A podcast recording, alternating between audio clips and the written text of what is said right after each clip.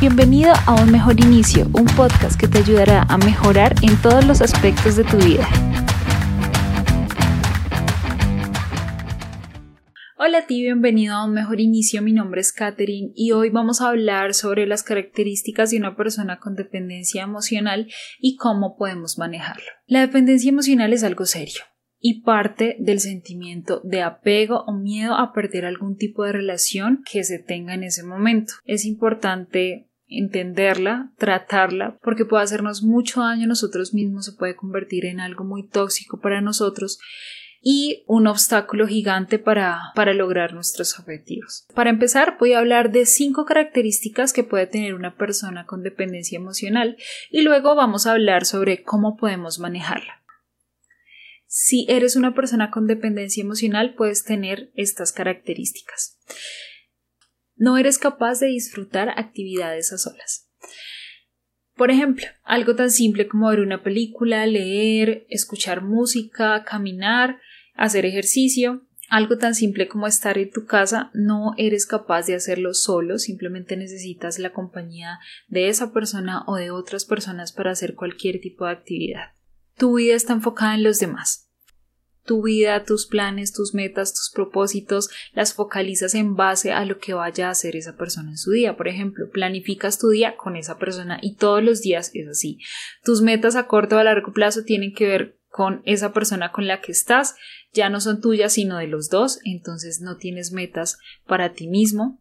La tercera, tienes la necesidad de ser complaciente. Necesitas que esas personas de tu entorno o esa persona esté bien no eres capaz de decir lo que sientas o piensas acerca de algo que hace esa persona porque tienes miedo a rechazo o simplemente a perder esa amistad o relación. Dices que sí a todo aunque comprometa tu bienestar. Incluso cualquier decisión que debas tomar debes consultarla con esa o esas personas para tener su aprobación.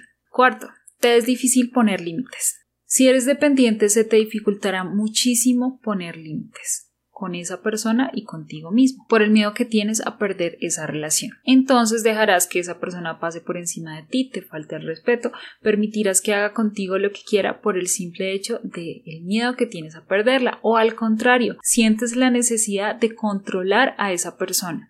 Es decir, controlar en dónde está, a qué horas viene, por qué no está contigo, por qué prefiere pasar tiempo con otras personas que contigo y simplemente todo lo basas en esa persona. Y quinto, tú pasas a estar en último plano. Te olvidaste absolutamente de todas las cosas que te gustaban hacer y ahora solo haces cosas que, o actividades que le gustan hacer a esa persona, así a ti no te agraden, por el simple hecho o por el bienestar que te trae el solo hecho de pasar tiempo con esa persona. Lo que no estás viendo es que estás haciendo cosas que tal vez no te gusten y estás sacrificando tiempo de calidad contigo por esa otra persona y obviamente no le estás pasando tan bien como piensas. Tus propósitos son los de esa persona, tus metas son las de esa persona, no tienes objetivos propios, no pones atención a cómo te sientes, simplemente quieres saber o sentir que esa persona está bien y eso es todo. Todo gira alrededor de esa persona, imitas sus gustos, sus aficiones y hasta haces cosas que a esa persona le agradan solo para gustarle.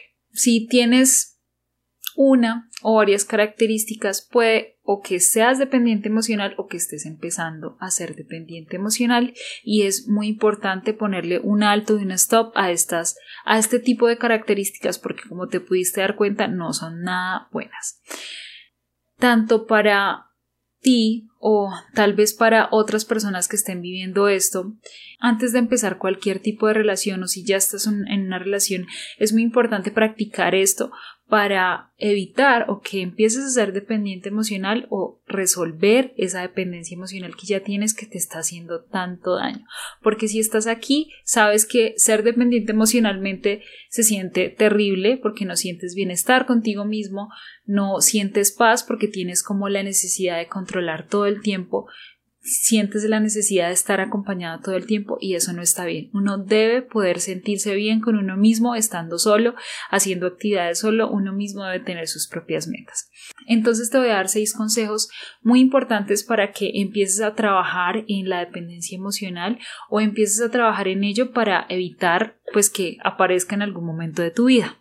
El primero, y yo sé que hablo de esto todo el tiempo también, y que ya es un tema bastante trillado, es empezar a practicar el amor propio. La falta de autoestima es uno de los desencadenantes de la dependencia emocional. Cuando no te valoras y buscas la aprobación de los demás, vas a terminar dándole demasiada importancia a todo lo que piensa o habla la gente de ti, sea bueno o malo. Y eso no puede ser nada bueno. Es importante empezarte a ver como la primera y la única persona en tu vida. Si hay una relación que llega a tu vida y es para aportarte, para complementarte en esas metas, para hacer cosas juntos que realmente los ayuden a mejorar, súper bien, bienvenida sea. Pero si no es así, es importante que tengas en cuenta que tú eres la única que necesitas para poder llevar a cabo todo eso que tienes, para poder llevar a cabo todos esos propósitos que tienes para tu futuro. Aquí les voy a dejar un video donde hablo de cómo empezar en el amor propio para principiantes. Eso de verdad les puede ayudar muchísimo porque si me pongo a hablar aquí sobre el amor propio me extiendo demasiado. El segundo consejo es define objetivos propios que te motiven.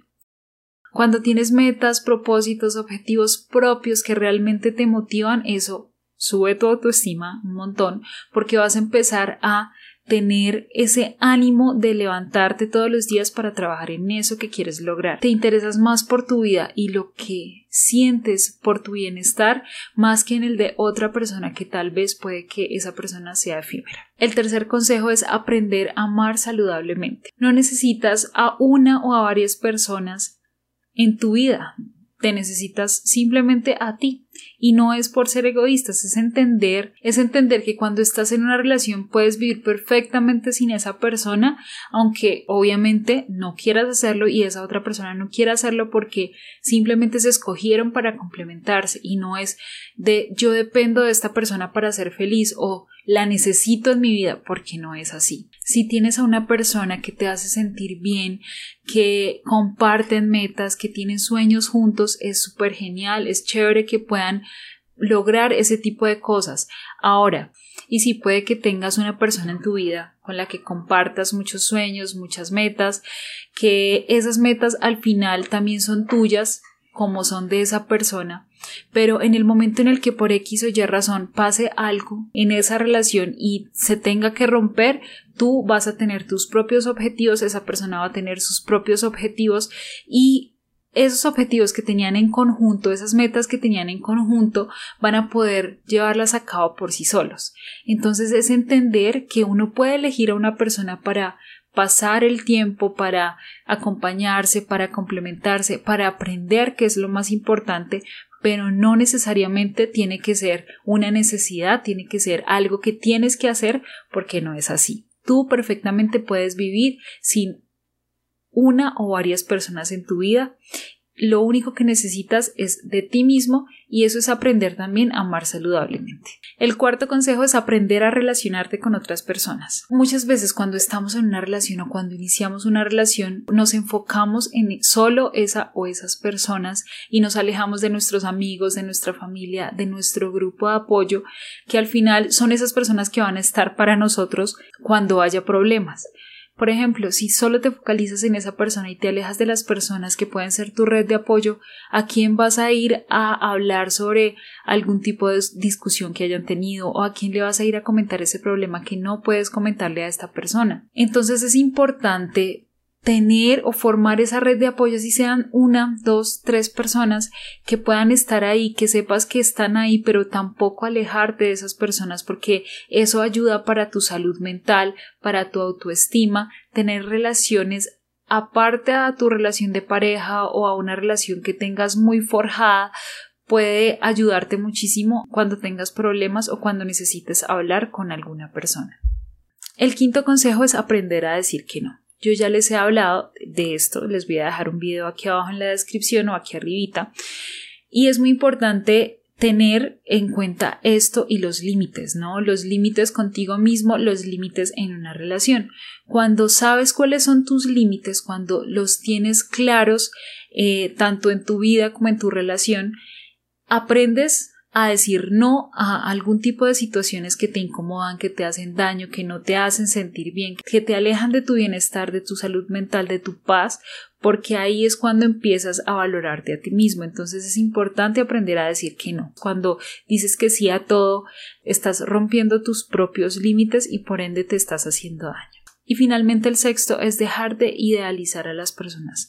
Muchas veces cuando empezamos una relación, eh, ya sea de pareja o de amistad, puede que al principio veamos a esa persona en un pedestal grandísimo y veamos a esa persona como el hombre o la mujer perfecta y no es así. Debemos tener en cuenta que todos cometemos errores, todos somos seres humanos que tenemos derecho a equivocarnos, somos seres imperfectos. ¿Y por qué es importante esto? Porque en el momento en el que esa persona cometa algún tipo de error, ya sea pequeño, por muy pequeño que sea, vamos a verlo como algo grandísimo, nos vamos a decepcionar mucho, vamos a darle demasiada importancia y vamos a dejar de creer en las personas, dejar de creer en el amor y eso al final nos va a hacer daño a nosotros, porque a esa persona sí, tal vez cometió un error, ella lo sabe, tal vez no lo vuelva a cometer, pero nosotros somos los que nos estamos haciendo daño. E, entonces, cuando uno tiene una relación es indispensable saber que esa persona, así como tiene muchas virtudes que se las vemos todo el tiempo, también tiene defectos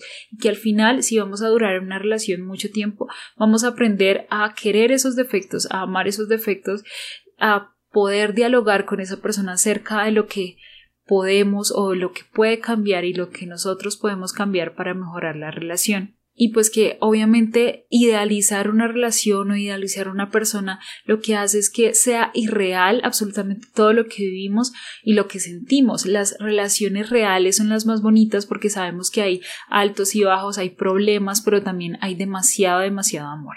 Con el tiempo este tipo de cosas lo que hacen es fortalecer la relación y se va a ver como una relación muy bonita para esas dos personas que están aprendiendo de sí mismas y complementándose. Entonces, si practicas estos seis consejos que te acabo de dar, te aseguro que eso te va a ayudar muchísimo para, ya sea, ayudarte en tus relaciones contigo mismo, para dejar de depender de una persona, para aumentar tu autoestima. Estos consejos sirven muchísimo para toda ocasión y si eres dependiente emocional, tenlos en cuenta porque te van a ayudar muchísimo. Obviamente es de disciplina, es de estar trabajando todo el tiempo en ellos, es de empezar a disfrutar esos momentos a solas con uno mismo y eso se va logrando poco a poco.